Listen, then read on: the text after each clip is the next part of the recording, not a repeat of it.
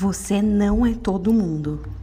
Tenho quase certeza que você já ouviu essa frase da sua mãe em alguma época da sua vida. É uma frase que eu aprendi e toda vez que eu uso eu me sinto mãe. Você não é todo mundo funciona muito bem quando precisa dar resposta àquela pergunta: Ah, mas o fulano faz, o fulano pode, o fulano tem. No fundo, os argumentos são sempre os mesmos. Afinal, desde Eclesiastes não há nada novo embaixo do sol. E essa continua sendo a melhor resposta para as comparações. Com a medida que você medir, vos medirão também. Marcos 4, 24.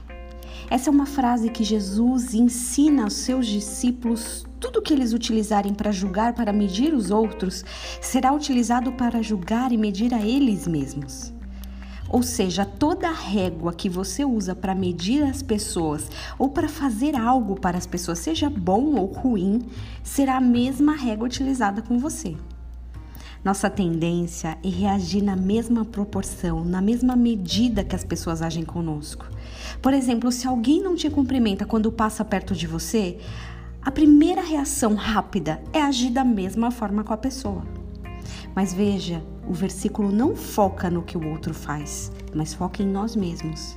Não interessa como nos medem, o que interessa é a régua que a gente usa.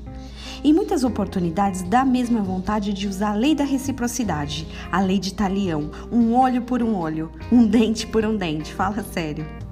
Eu faço a leitura desse versículo como um chamado de Deus, que desde criança a gente ouve, mas ainda tem dificuldade de praticar. Com a medida que você medir, as pessoas te medirão.